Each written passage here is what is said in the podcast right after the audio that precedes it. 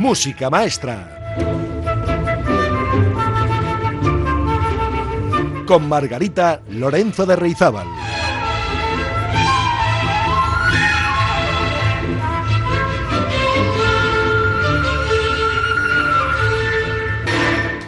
Hola amigas y amigos, buenos días, bienvenidos al programa número 149 de Música Maestra.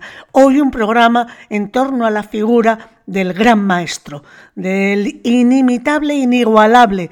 Me estoy refiriendo a Johann Sebastian Bach. Y he dicho buenos días y no me he dado cuenta porque pueden ser buenas noches, buenas tardes, depende de cuándo escuchen ustedes este programa, que puede ser los jueves de 9 a 10 de la noche o bien en podcast a la hora que ustedes quieran y el día que mejor les venga. Pues lo dicho, vamos a entrar en materia con Johann Sebastian Bach, el gran maestro. Nació en Eisenach, en Alemania, en 1685 y murió en Leipzig en 1750. Considerado por muchos como el más grande compositor de todos los tiempos, Johann Sebastian Bach nació en el seno de una dinastía de músicos e intérpretes que desempeñó un papel determinante en la música alemana durante cerca de dos siglos y cuya primera mención documentada se remonta a 1561. Fue hijo de Johann Ambrosius, trompetista de la corte de Eisenach, y director de los músicos de dicha ciudad. La música rodeó a Johann Sebastian Bach desde el principio de sus días. El ambiente de la casa paterna era sí, modesto, sin llegar a las estrecheces de la pobreza, y estaba impregnado de una profunda religiosidad, además de entrega a la música. Al cumplir Bach los nueve años, murió su madre, Elizabeth, y como era frecuente en la época, Johann Ambrosius volvió a casarse a los pocos meses para poder afrontar el cuidado de sus hijos. Pero tres meses después de la celebración de su segundo matrimonio, también murió Johann Ambrosius y la viuda solicitó ayuda al hijo mayor de su marido, a Johann Christoph, ya entonces organista, quien se hizo cargo de sus dos hermanos más pequeños, Johann Jacob y Johann Sebastian. Los acogió en su casa y les prometió darles la obligada formación musical. Pues bajo su dirección, bajo la dirección de su hermano mayor, el pequeño Bach se familiarizó rápidamente con los instrumentos de teclado, el órgano y el clave, de los que sería un consumado intérprete durante toda su vida. Pues vamos a empezar a escuchar un poco de música del maestro de Johann Sebastian Bach. Y les sugiero el Jesu meine Freude, un motete, el número 3 en mi menor, y vamos a escuchar tres movimientos de dicho motete. Música, maestra.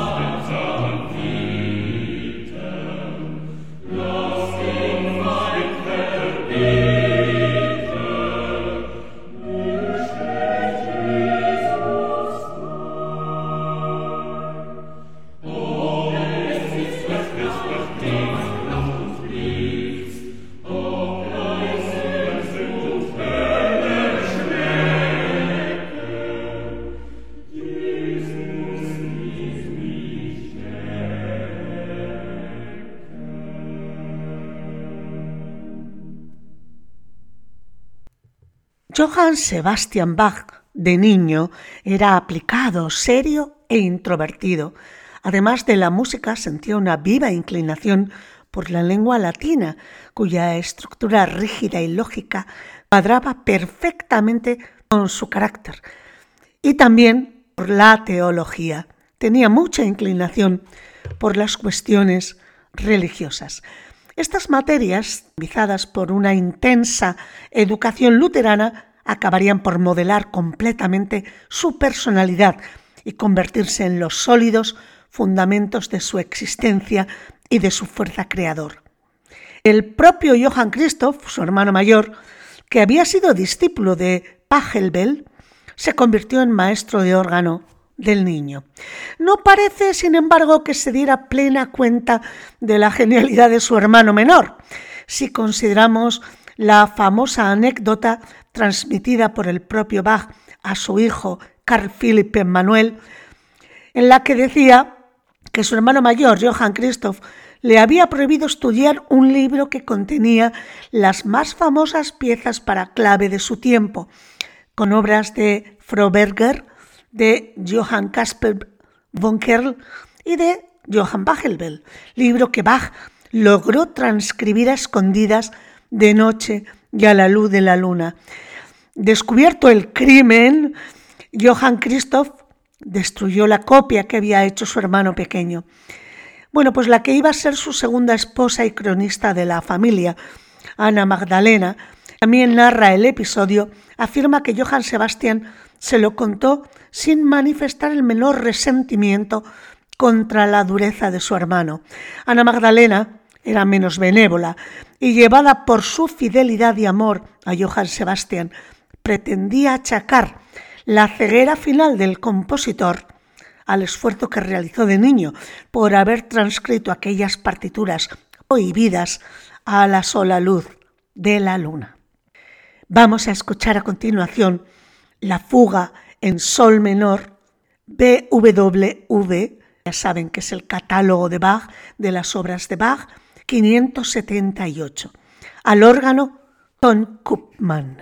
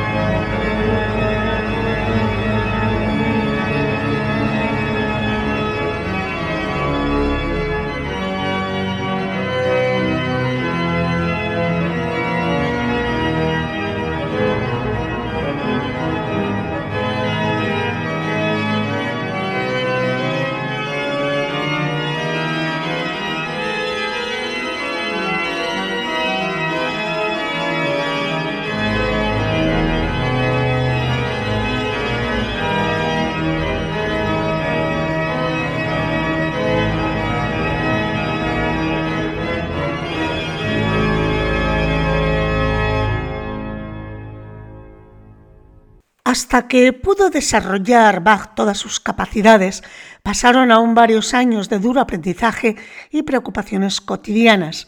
Desaparecidos sus dos progenitores, el salario del hermano mayor resultaba escaso y la casa demasiado pequeña para una familia cada vez más numerosa.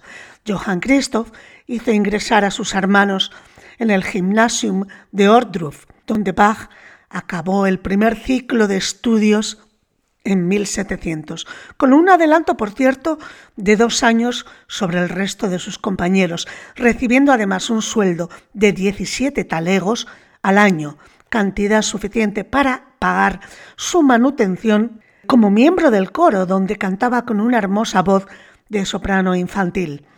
En marzo de 1700, el muchacho, que entonces contaba con 15 años de edad, se marchó a Lüneburg, a 350 kilómetros de Ordruf, donde vivía con su hermano, para ingresar en el coro de la Ritter Academy con sueldo suficiente para su mantenimiento suplementario y hospedaje en el internado.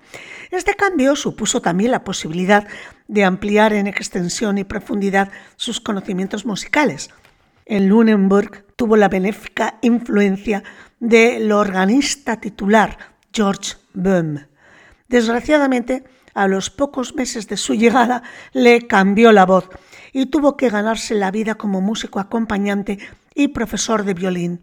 Su nueva situación, sin embargo, le permitió desplazarse libremente a Hamburgo para completar su formación con Adam Reinken, que pese a su edad era uno de los más reputados organistas en activo de su tiempo. También frecuentó Bach la corte de Celle, en cuya orquesta tocó como violinista, familiarizándose entonces con los compositores y las formas musicales francesas. De esta época de actividad y entusiasmo data su primera cantata, género que frecuentaría a lo largo de su vida. Pues les invito a escuchar ahora a Isaac Stern y Jill Saham en el concierto para dos violines en re menor BWV 1043 acompañados por la Orquesta Filarmónica de Israel. Segundo movimiento, largo, Manon tanto.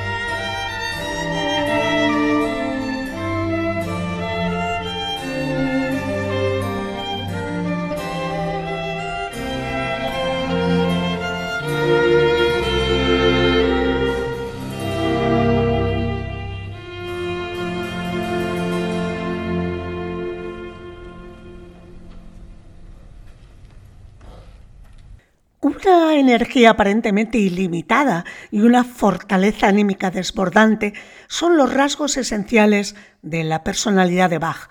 Sin estos valores y sin su profundidad religiosa, nunca hubiera podido soportar los duros golpes que el destino le tenía reservados. En 1702 terminó el segundo ciclo de estudios escolares y determinó el momento de aspirar a un puesto de trabajo estable.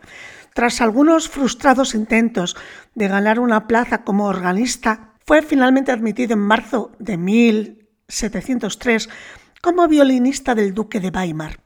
Su gran religiosidad o sus dotes de organista le hicieron aspirar a otro puesto, el de organista en Arnstadt, cuyo decreto de nombramiento fue firmado por el conde Anton Gunther en 1703. Johann Sebastian contaba entonces 18 años. Pero para las autoridades no era fácil tratar con un hombre teóricamente impetuoso, parecer excitable, que despreciaba las normas establecidas y frecuentemente se mostraba colérico y caprichoso. Ya a los 18 años, mientras trabajaba como organista en Arnstadt, se había permitido el lujo de prolongar sus vacaciones durante dos meses, y es que se encontraba en Lübeck, escuchando extasiado al gran maestro Buxtehude y no estaba en absoluto dispuesto a renunciar a tan extraordinario placer. El consistorio de la ciudad se vio obligado a amonestarle y aprovechó la oportunidad para hacerle algunos reproches referentes a su también poco sumisa actitud en materia musical. Textualmente, el señor Bach suele improvisar muchas variaciones extrañas, mezcla nuevas notas en piezas escritas y la parroquia se siente confundida con sus interpretaciones. Esto decía el consistorio. Pero Bach ignoró estos comentarios. Arnstadt tenía ya poco que ofrecerle y sus intereses se dirigían hacia otros objetivos. En primer lugar, pretendía establecerse y formar una familia, lo que hizo al casarse el 17 de octubre de 1707 con su sobrina María Bárbara, una joven vital y encantadora. Siete hijos fueron el producto de su feliz matrimonio. Ese mismo año, el ya entonces reputado ejecutante solicitó la plaza de organista en la pequeña ciudad de Mulhausen, que estaba libre por la muerte de su titular. Y la obtuvo el 24 de mayo con el nada desdeñable sueldo de 85 guldens. Pues llega el momento de escuchar alguna otra pieza del gran maestro. El concierto de Brandenburgo número 3 en Sol Mayor BWV 1048 a cargo de la Friburger Baroque Orchestra. Escuchemos el último movimiento, Alegro.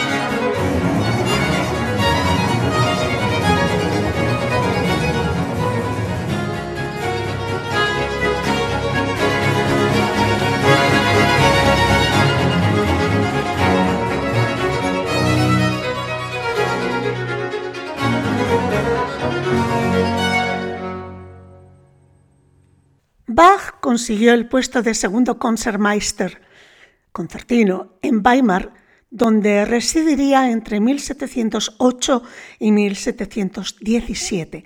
Esto le proporcionó la estabilidad necesaria para abordar la creación musical. Dio a luz una obra ingente para órgano y clave, además de música coral religiosa e instrumental profana. Debe recordarse que una de las obligaciones contraídas con el duque de Weimar era la de ejecutar cada mes una composición nueva, lo que significaba que tenía que componer algo al mes, realmente una cantata original. Desgraciadamente, estos años vitales que marcaron un cambio de estilo en sus composiciones no pueden ser rastreados en detalle, pues solo ha sido posible datar un número insignificante de sus creaciones. Es evidente, sin embargo, la decisiva influencia de las formas operísticas italianas y del estilo concertístico de Antonio Vivaldi. En Weimar, Bach cumplía múltiples funciones, organista de la capella, Kammermusicus, violín solista, director del coro y maestro suplente de capilla. Allí conoció y transcribió la obra de los compositores italianos Corelli, Albinoni o Vivaldi. Formó a alumnos como su sobrino Johann Bernhardt y Johann Tobias Krebs. Grabó una estrecha amistad con el maestro Johann Gottfried Walter, quien enriqueció su arte del contrapunto y de la coral. Allí en suma Sacó adelante a su familia gracias a un sueldo que entonces podía calificarse de altísimo. En el momento de mudarse de Weimar a Cotten, tenía cuatro hijos, otros dos habían muerto poco después del parto, y eran Caterina Dorothea Bach, Wilhelm Friedemann Bach, Carl Philipp Emanuel Bach y Johann Gottfried Bernhard Bach.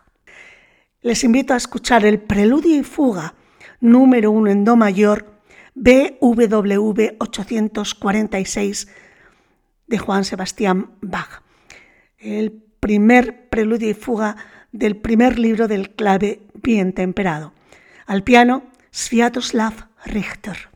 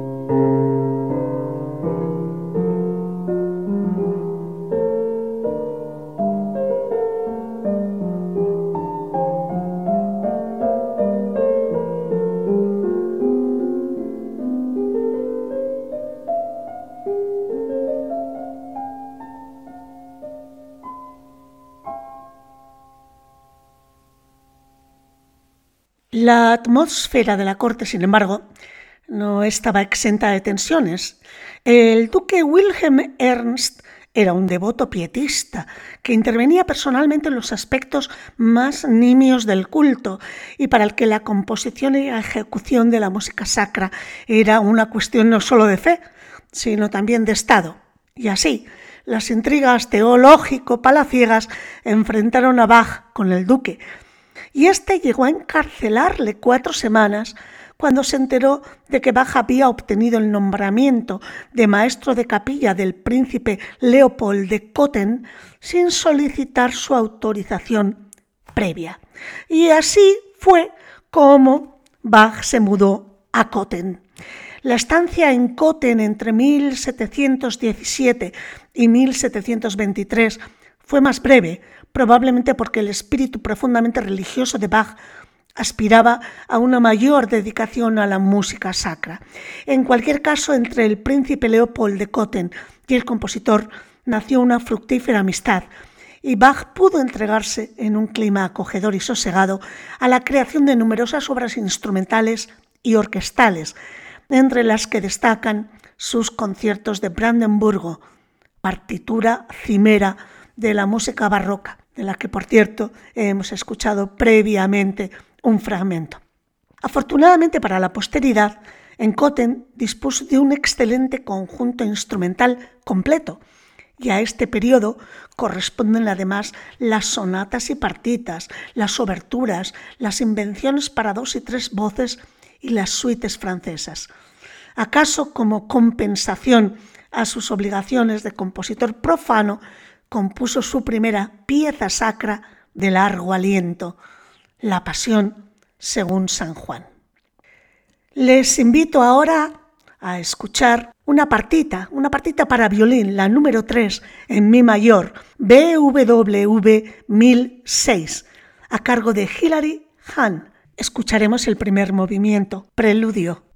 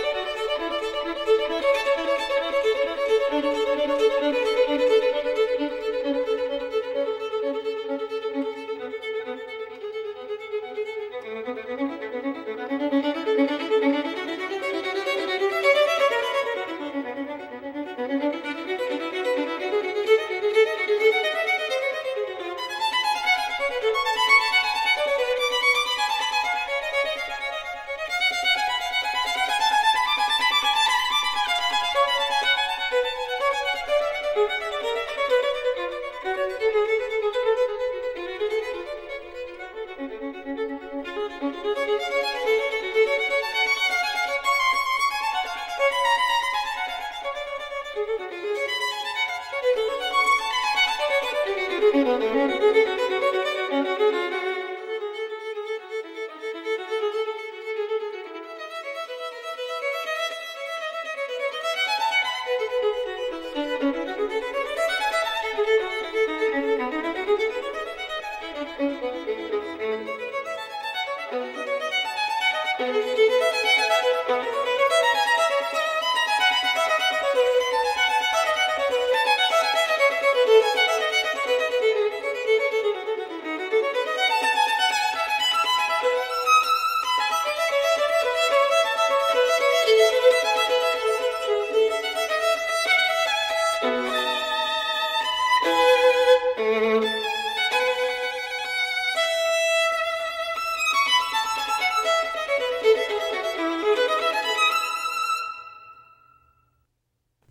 la unión del príncipe de Cotten con una mujer completamente desinteresada por la música provocó el distanciamiento entre el maestro y su protector. La muerte del cantor de Leipzig en 1722 le brindó al compositor la esperada oportunidad para dedicarse a la composición sacra. Eh, la obtención de la plaza no le resultó fácil. Primero fue concedida a Telemann, luego a Graupner y solo en tercer lugar a Johann Sebastian Bach. Para conseguirla, Bach tuvo que aceptar gravosas condiciones, no tanto económicas cuanto laborales, pues además de sus funciones religioso-musicales en las iglesias de Santo Tomás y de San Nicolás, debía hacerse cargo de tareas pedagógicas en la escuela de Santo Tomás, que le produjeron notables sinsabores. Sabemos que entre sus compromisos estaba el de que la música interpretada los domingos incitara a los oyentes a la devoción y no fuera de carácter teatral.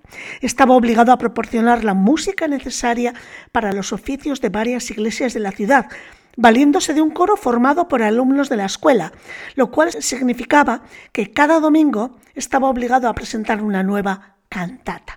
El resultado fueron un total de 295 piezas religiosas, de las que, por cierto, solo han llegado hasta nosotros 190 a causa de la negligencia de sus herederos. Bueno, pues esta situación no podía satisfacer a un hombre como él. Resultaba ultrajante que las autoridades ignorasen sus facultades y lo despreciasen como innovador. Durante 20 años Bach no cesó de luchar contra semejante injusticia. Colérico como era, se enfrentó sistemáticamente a sus aburguesados superiores, quienes pretendieron hacer de él un dócil asalariado e incluso se permitieron castigar su obstinación y su arrolladora originalidad, recortando en más de una ocasión sus retribuciones.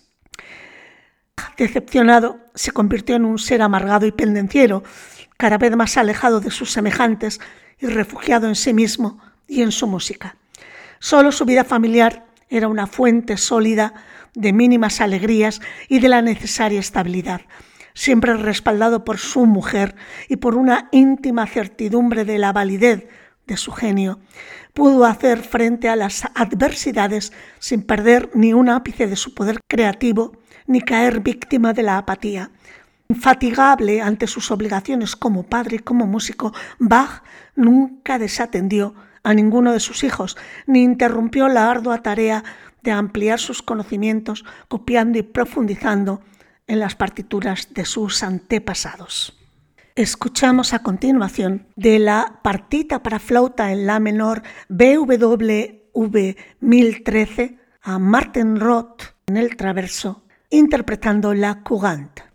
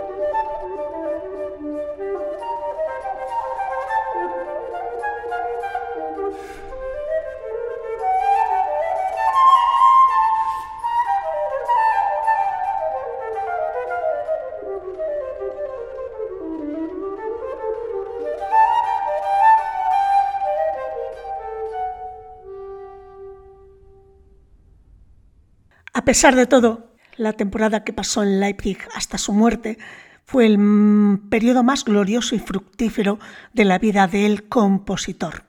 Hay que destacar de este periodo la, Pasión según San Juan, Pasión según San Mateo, el Magnificat, el oratorio de Pascua, el oratorio de Navidad, el de la Ascensión, su magistral misa en sí menor y un largo etcétera.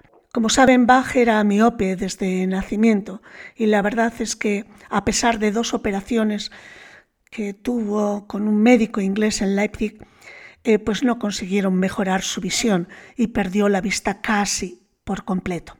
Sin embargo, esto no, no quebrantó la resistencia y la salud de un cuerpo que había sido robusto y vigoroso. Pues podríamos estarnos días, meses, años hablando y escuchando música de Juan Sebastián Bach. Sepan que tras su silenciosa muerte, la labor de quien había dedicado toda su existencia a crear honesta y laboriosamente una excelsa música en alabanza del Creador, pues fue olvidada por completo durante más de 50 años, hasta que Mendelssohn la rescató, dirigiendo apoteósicamente la Pasión según San Mateo de Bach en Berlín en 1829. Este hecho constituyó un acontecimiento nacional en la Alemania y gracias a Mendelssohn fue recuperada la figura de Bach para las siguientes generaciones. Pues nos vamos a despedir hoy con el final de la Pasión según San Mateo de Juan Sebastián Bach, el número 78 de La Pasión. La dirige Tom Koopman, los intérpretes son el coro y la orquesta barroca de Ámsterdam. Solo me queda recordarles que la semana que viene cumplimos 150 programas de música maestra en antena, así que hemos preparado un sorteo de una cena para dos personas en el restaurante La Terraza de Luisa. Le pueden enviar sus mensajes de voz simplemente con su nombre y apellido y si quieren felicitarnos, pues bienvenido sea al número 688 713 512. Repito, 688-713-512. Pueden enviar sus mensajes hasta el próximo miércoles, día 21 de junio a las 12 del mediodía. Entre todos sortearemos esa cena y algunos pendrive del programa. Pues nada más, amigas y amigos, sean felices y que la música, y si es posible de Bach, les acompañe. ¡Agur!